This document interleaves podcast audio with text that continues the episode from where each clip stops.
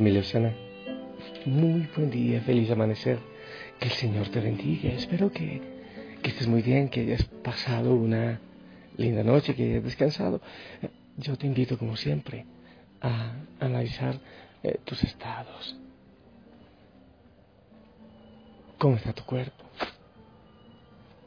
¿Sientes que descansaste bien? ¿Cómo está tu mente? ¿Alguna idea? Que, te rompe la cabeza. Hay veces que uno amanece como, como triste, como cansado, sin una razón. ¿Y cómo está tu espíritu? ¿Sientes la cercanía del Señor Jesús que te abraza? Es bueno que evalúes esto. También que lo notes en el diario espiritual, que vayas al rincón secreto y, y que ores. Es fundamental. Aquí en el Monte Tabor es muy, muy oscuro aún. Las estrellas, hermosísimas estrellas, están preciosas. Y, ¿sabes? Ni siquiera los gallitos se han levantado, no, no dan huella, pero es muy probable que pronto, pronto los escuchemos. Y también orando, y yo te pido mucha oración, familia, por, por los eventos que tenemos. Allá está, Mario por los eventos que tenemos estos días en la familia Osana en distintos lugares del mundo. Eh, el día de mañana, de 9 de la mañana a 11 de la mañana, eh, tenemos un servicio hermoso, la familia Osana, en el colegio de, la Madre, creo que se llama María de las Llagas, en Tumbaco y de adoración al Santísimo, de las 9 a las 11 en el Jericó. Quienes puedan, hermoso que estemos allí también este sábado con la ayuda del Señor eh, un hermoso encuentro que se tendrá en Lima.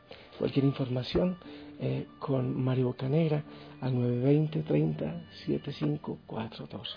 También el encuentro aquí en Otón de Vélez. Yo estoy muy feliz. Estoy seguro que me veré con muchos de ustedes para celebrar juntos, para gozar juntos, para festejar realmente este sábado, ya este sábado a las 9 de la mañana. Eh, luego, en, em, en Estados Unidos, claro que sí. En Bigport el primero de octubre, o sea, el domingo, eh, en la parroquia San Carlos Borromeo a las 3 de la tarde. Y también luego en Zaragoza el 12 de octubre, la ofrenda floral. Cualquier información con Yoconda al 658-670673. Qué hermoso que el Señor nos tiene moviéndonos por distintos caminos. Gloria a ti, Señor, por eso. Y hoy también orando por los benefactores. Los martes oramos por todas las personas que ayudan en el servicio, eh, con algún tipo de ofrenda. hermosísimo orar por todos los que tienen algún tipo de eh, compromiso de servicio a la familia Osana.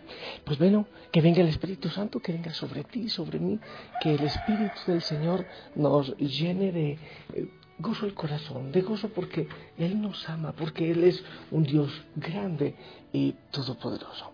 Hoy estamos celebrando a Santos Cosme y Damián mártires. Y te invito a parar la oreja para que escuchemos la palabra del Señor, a ver qué es lo que Él nos quiere decir. El Evangelio, según San Lucas capítulo 8 del 19 al 21, dice así. En aquel tiempo fueron a ver a Jesús, su madre y sus parientes, pero no podían llegar hasta donde Él estaba porque había mucha gente. Entonces alguien le fue a decir, tu madre y tus hermanos están allá afuera y quieren verte. Pero él respondió, mi madre y mis hermanos son aquellos que escuchan la palabra de Dios y la ponen en práctica. Palabra del Señor. Familia, bueno, es un tema que casi siempre llegamos a él. Eh, yo lo repito también para, eh, para eh, clarificar. Pero esta vez, este primer punto lo voy a hacer así a, modo de historia. Um, cuando los hermanos de algunas iglesias um, no católicas dicen, claro, ahí está, ese fue un desaire de Jesús a María, ahí está. ¿Quién es mi madre y mis hermanos? Eh, entonces es un desaire. Pero mira esto, se encuentra uno con algún hermano eh, no católico dice, le voy a comprobar que em, María no fue virgen y que tuvo otros hermanos y que no quería a Jesús. Ah, aquí está, en el Evangelio. Vea, lea. Entonces uno dice, uy, sí, ve, tiene razón, a mí los curas nunca me dijeron eso. Claro, por consiguiente, usted es un idólatra. Ella tuvo otros hijos, total, no es virgen. Si ella no es virgen, los católicos son los idólatras, y si son los idólatras, le han quitado el puesto a Jesús y le han dedicado entonces oración a la Virgen María. O sea, ¿cómo se llamará la Virgen María? A Jesús le disgustara. Entonces uno dice, wow, tiene razón. ¿Cómo no había entendido esto? Entonces, después de, todo, y eh, no estoy hablando de todos, estoy hablando de, alguien, y, le hacen a uno el lavado cerebral. Yo lo digo también por experiencia. Entonces, después llega uno. ah, entonces le dicen, claro, por consiguiente, deje la iglesia, iglesia de idólatras. Y entonces uno, sí, claro, como borreguito se va al culto, algún culto raro. Y en el culto llega y el pastor dice, hermanos, bienvenidos, hermana Marta, hermana. Y aquí está el hermano John. Y yo digo, ¿hermano de quién? Hermano. Si, ese pastor no lo conozco, ¿cómo es mi hermano? Entonces ¿pero en qué quedamos? Dicen que sencillamente porque Jesús decía, eh, hermanos, dijeron madre y hermanos, entonces tenía más hijos, pero estos no son hermanos míos, no los conozco. Entonces ahí es donde está el enredo. Y ahí está, como dicen eh, en alguna parte, ahí es donde la puerca tuerce el rabo. Eh, queda uno fuera de la iglesia, se da de la iglesia porque le dicen hermanos a los que son familiares. Eh, eh, por allá en el Génesis habla ah, de Abraham, Abraham le, eh, dice que era hermano de el que realmente era su sobrino. Entonces, si vemos en la Biblia, nos damos cuenta, y si estudiamos un poquito más, nos damos cuenta que el término hermano en, los idiomas donde, en que se escribió la Biblia, pues era más amplio, otra cosa, nada que ver con eso de que tenía más hijos la Virgen y que por eso no era virgen, no, era un, tenía un contexto más amplio, tenía una, una, utilización más amplia. Entonces, creo que es importante tener en cuenta eso para no ir a caer en, en errores. Pero ya pasando de eso, que no creo que sea lo más importante, pasando de eso, a ver, ¿quiénes son mis, eh, mi madre y mis hermanos? Eh, ¿Qué dice la palabra del Señor? ¿Quién es mi madre y mis hermanos? entonces dice, eh, mi madre y mis hermanos son aquellos que escuchan la palabra de Dios y la ponen en práctica. Mira, hijo, hijo sana, ¿no te parece hermoso? Quiere decir que cada vez que tú y yo buscamos escuchar la palabra, pero no solo escucharla, sino ponerla en práctica. La palabra del Señor, nos parecemos a Él. Eh, te voy a contar una, una anécdota que, que, parece tonta, pero, pero te la cuento. Una vez iba yo en un autobús en la ciudad de Medellín y yo iba lleno, lleno de gente el bus, cuando de repente veo en el, en el espejo de adelante del bus, al ladito del conductor, veo a mi hermano y yo decía, wow, pero ¿dónde está mi hermano? Pero qué raro. O sea, qué coincidencia. Yo encontrarme con mi hermano en un bus de una ciudad tan grande. Y empecé a mirar y a mirar y, me paré. Y decía, ¿ves dónde está? Porque claro, en el espejo no se ve exactamente la ubicación, hay que concentrarse un poco.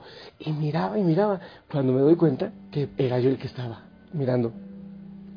Que era yo a quien buscaba. No era mi hermano, solo que hay veces que uno como que se desconoce. Entonces eh, yo creí que era mi hermano. Increíble, ¿cómo me parecía yo a él?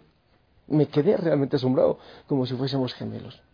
Pues sabes, eso pienso yo, que es lo que ocurre cuando uno escucha la palabra del Señor y la pone en práctica. Ya eh, la gente empieza a ver a Jesús en uno. ¿Quién es mi madre y mis hermanos? ¿Quiénes son mis hermanos? O sea, ¿quiénes se parecen a mí? ¿Quiénes? Aquellos que eh, cumplen, que escuchan la palabra y la ponen en práctica. Aquellos que viven la palabra del Señor. Quiere decir que cuando tú estás enamorándote de la palabra, cuando tú estás intentando que esa palabra se haga en tu vida, el Señor empieza como, claro, ya no soy yo, es Cristo quien vive en mí, dice San Pablo. O sea, los demás empiezan a verme a mí, empiezan a confundirme con Jesús. O sea, yo no sé si estaré, estaré diciendo alguna herejía, pero es hermoso, porque empiezo a parecerme más a Él. Cuando yo eh, eh, leo la palabra y, y empiezo cada día, cada día a parecerme más a Él, los demás encuentran a Jesús en mi vida. Yo creo que esta debería ser una tarea hermosa para hoy. Parecerse al Señor. Pero ¿cómo me puedo parecer a Él? Pero ¿cómo los demás pueden encontrar la sonrisa de Jesús en la mía? El cariño de Jesús en mi cariño. Los brazos de Jesús en los míos, ¿cómo? Por medio de la palabra del Señor. Pero viviéndola. No es escuchándola, no es solo memorizándola y ya. Así como si yo tuviese una casa de citas en la cabeza, citas bíblicas, tenga y tenga y... No, no, no se trata de eso. Se trata de vivirlo, de enamorarse de la palabra y de vivir esa palabra. Creo que ese es el reto para hoy. Me da tanta tristeza cuando hay gente que tiene por allá revuelto con los zapatos, con los calcetines, con la ropa sucia, la Biblia, por allá donde nadie, donde nadie sabe de ella. Pero sí es para leerla, para orarla, para meditarla, para buscar ponerla en práctica y parecerse a Jesús. Dos enseñanzas, hijos y hijas, que son, son, bueno, incluso hay otras, eh, ¿sabes? Me llamaba la atención esto, porque el Señor no dice, ¿quién es mi madre, mis hermanos, mi padre?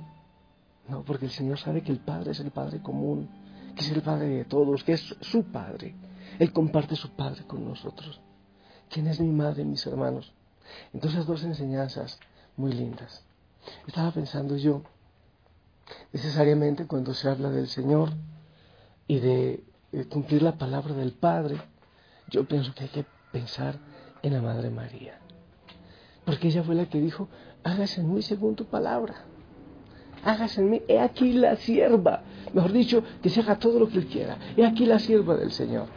Que se haga en mí eh, según tu palabra. O sea, creo que para parecerse al Señor, muy, muy necesariamente también hay que pensar en la Madre María porque no sé si ha, habido alguna criatura que haga tanto la voluntad del Padre como ella. Creo que sí debemos eh, aprender mucho de ella. Eso es lo primero. Y lo segundo, no solo te aprendas versículos, no solo quieras la Biblia, no es un amuleto, tampoco es un desodorante para mantenerlo bajo el brazo en el sobaco, no, no. Es para empezar a vivirla y parecernos a Jesús, porque empezamos a ser sus hermanos. Y los hermanos se parecen, ¿verdad? Es para tener las facciones en el amor, en la ternura, en la caridad, en la misericordia, las facciones de Jesús. Es para enamorarnos de Él. Yo creo que ahí está la tarea que tenemos para este día. Parécete a Jesús. ¿Cómo te vas a parecer a Él?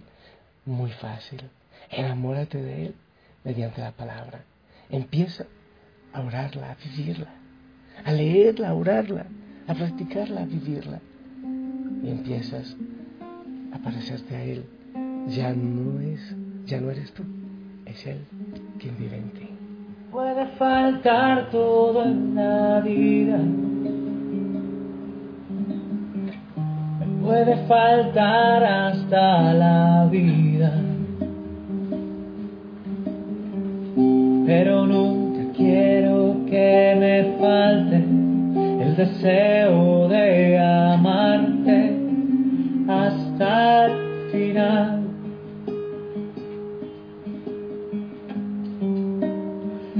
La locura te amo, Señor.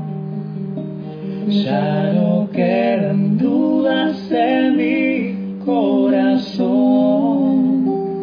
de que te amo, de que te amo,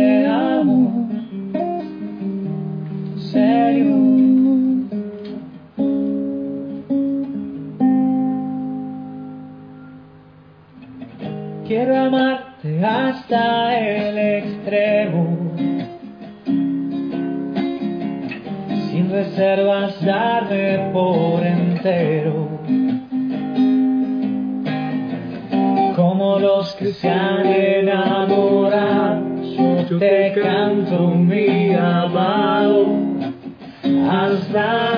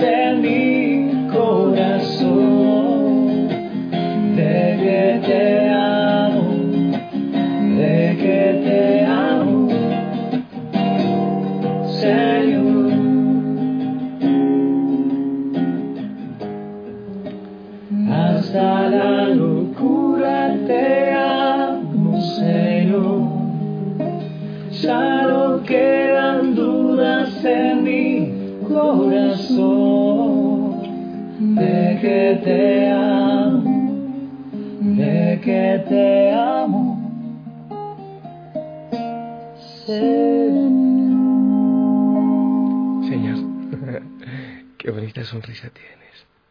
Qué bonita sonrisa tienes. Y qué buena mirada, qué hermosa mirada tienes.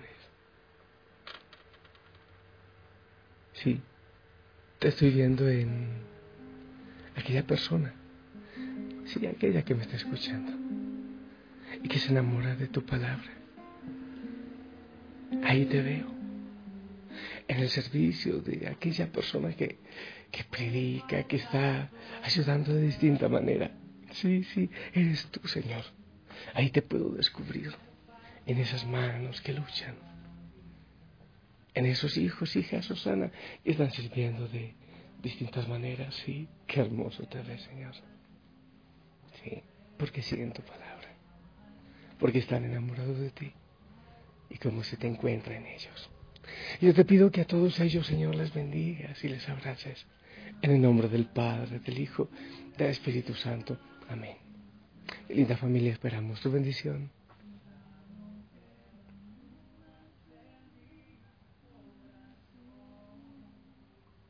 Amén, amén, gracias por tu bendición. Y bueno, ya saben, yo estaré el sábado aquí en el encuentro en Otondo Vélez en Yaruquí, no se olviden, en Yaruquí. Y también espiritualmente les acompañaré en los otros lugares. Les amo en el amor del Señor. Que tengan hermosísimo día y disfrútenlo mucho, sonrían, sonrían. Hasta pronto.